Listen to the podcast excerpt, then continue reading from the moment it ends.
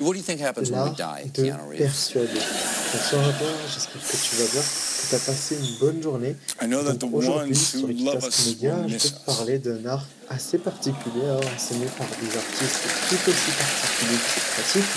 Attention particulier dans le bon sens, et non pas dans le sens péjoratif. La persuasion, c'est tout un art, non pas une discipline ou une pratique quelconque, bien sûr. En fait, la persuasion, tout le monde en fait. On s'en rend même pas compte. On est tous d'excellents artistes dans ce domaine et on peut commencer à élargir et commencer à le maîtriser avant que quelqu'un d'autre le fasse sur nous, malheureusement. Celui qui persuade, c'est avant tout comprendre et prendre l'autre par les émotions. Il sait réveiller le côté tendre et humain de l'autre. Et je vais vous dire une chose, c'est que ça marche. Un petit rappel, la persuasion est utilisée très souvent, et dans le cas, hum, dans la majorité plutôt, pour de bonnes fins. Ceux qui le font pour de mauvaises fins, c'est plus dans les sectes et dans toute autre euh, discipline ou dans toute autre secte qui existe dans ce monde. Mais bien sûr, la persuasion, on en fait tous, et c'est toujours pour de bonnes fins. En tout cas, si vous êtes une bonne personne. Mais je pense que si vous êtes sur ce podcast, si tu es sur ce podcast plutôt, une bonne personne. Donc, celui qui persuade, c'est réveiller les émotions de l'autre. On peut influencer certaines décisions lorsqu'on essaye de persuader quelqu'un. Et la persuasion, ça se fait parfois à grande échelle, et elle peut être donc faite collectivement. Donc, je vais te demander maintenant de t'asseoir confortablement et de prendre des notes, car je vais te dévoiler certains petits secrets pour maîtriser cet art qui m'a sorti de plusieurs situations tendues. hein. Donc, lorsque tu rentres dans un magasin, par exemple, tu ne veux plus en sortir. Je vais te dire une chose, est-ce que tu penses que c'est à cause des multiples rayons de bonbons et de friandises qu'il y a, ou bien pour les boissons et les chips qui nous regardent et nous appellent de loin là-bas et qui nous disent achète-moi, achète-moi. Eh bien, je vais te dire une chose, c'est faux. Bien sûr, c'est un facteur important. Eh bien, c'est pas le plus important.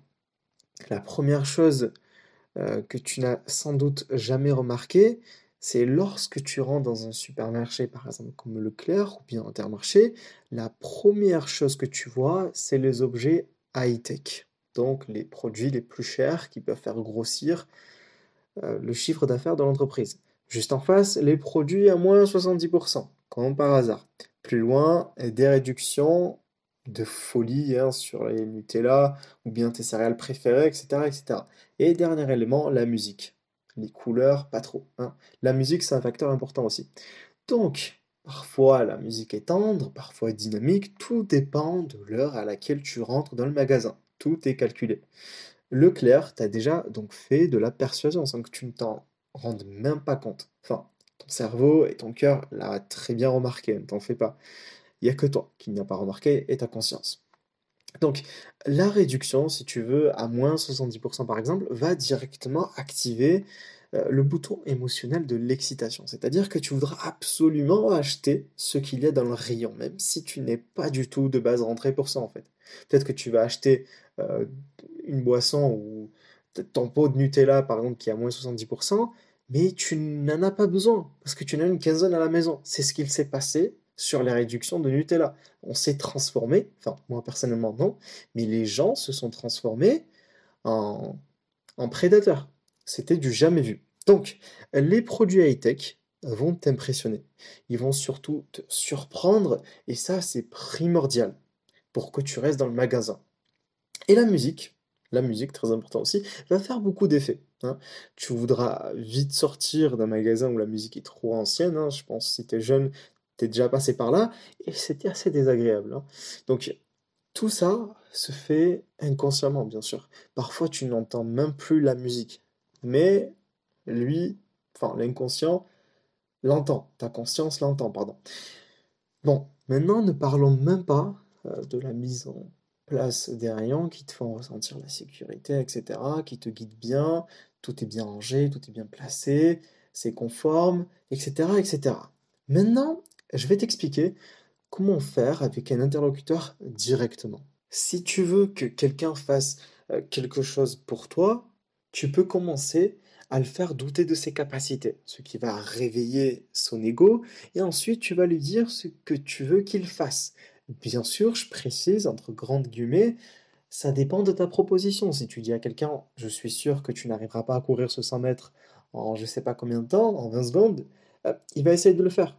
Il va essayer de le faire. Et ça, c'est du pur problème d'ego, enfin problème, problème c'est un grand mot pour dire ça, pour définir ça, mais en tout cas, tout dépend de ta proposition. Peut-être qu'il y a le côté humain qui va ressortir aussi. Ça, ça dépend vraiment de ce que tu vas lui demander de faire. Par la suite, tu vas pouvoir euh, lui dire, par exemple, l'appeler, tu vas lui dire Thomas, Thomas. Euh, et là, en fait, ce qui va se passer, c'est que tu vas lui dire, ah non, en fait, laisse tomber, rien, rien. Dès qu'il va répondre, hein, dès qu'il va répondre, tu lui dis, non, en fait, rien, laisse tomber, c'est pas grave.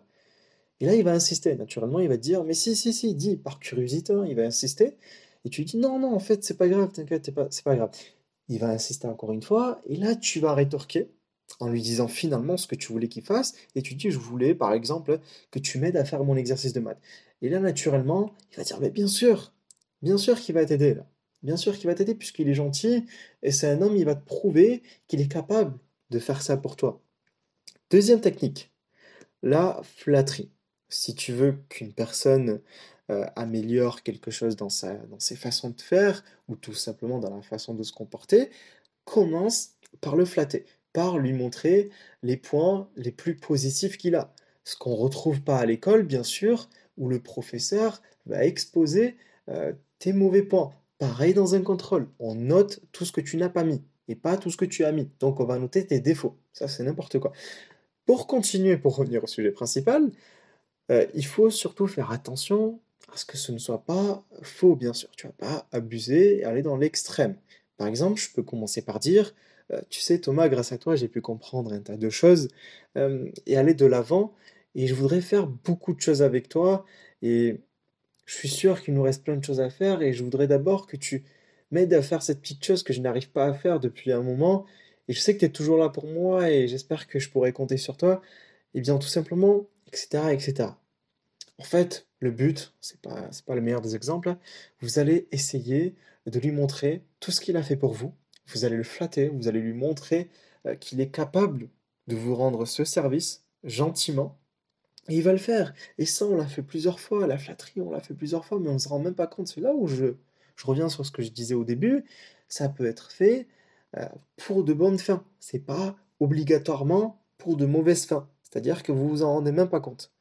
Donc, Dernière technique.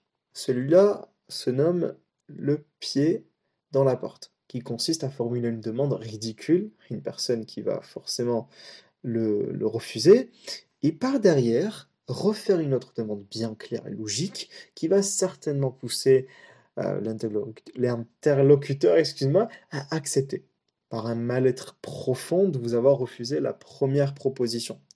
Donc, vous allez très certainement par là réveiller son empathie. Bon là, il y a un autre facteur qui va, qui va venir euh, influencer aussi l'acceptation de cette euh, demande que vous allez lui faire, mais ça, c'est de la PNL, c'est de la programmation neurolinguistique. On le verra plus tard. Donc, j'espère que cet épisode t'a plu. J'espère que les exemples ont été clairs. Si c'est pas le cas, tu peux venir me voir sur Instagram, tu peux me faire un petit retour. Merci à toi de m'avoir écouté. J'espère que cet épisode t'a plu. Prends bien soin de toi et je te dis à très bientôt pour le nouvel épisode.